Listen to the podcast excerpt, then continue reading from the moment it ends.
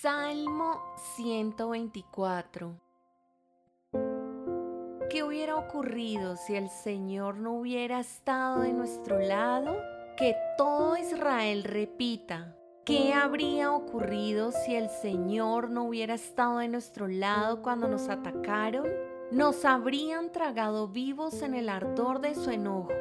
Las aguas nos habrían envuelto. Un torrente nos habría inundado. Así es, las impetuosas aguas de su furia nos habrían ahogado hasta la vida misma. Alaben al Señor, quien no permitió que nos despedazaran con sus dientes. Escapamos como un pájaro de la trampa del cazador. La trampa se rompió y somos libres. Nuestra ayuda viene del Señor, quien hizo el cielo y la tierra.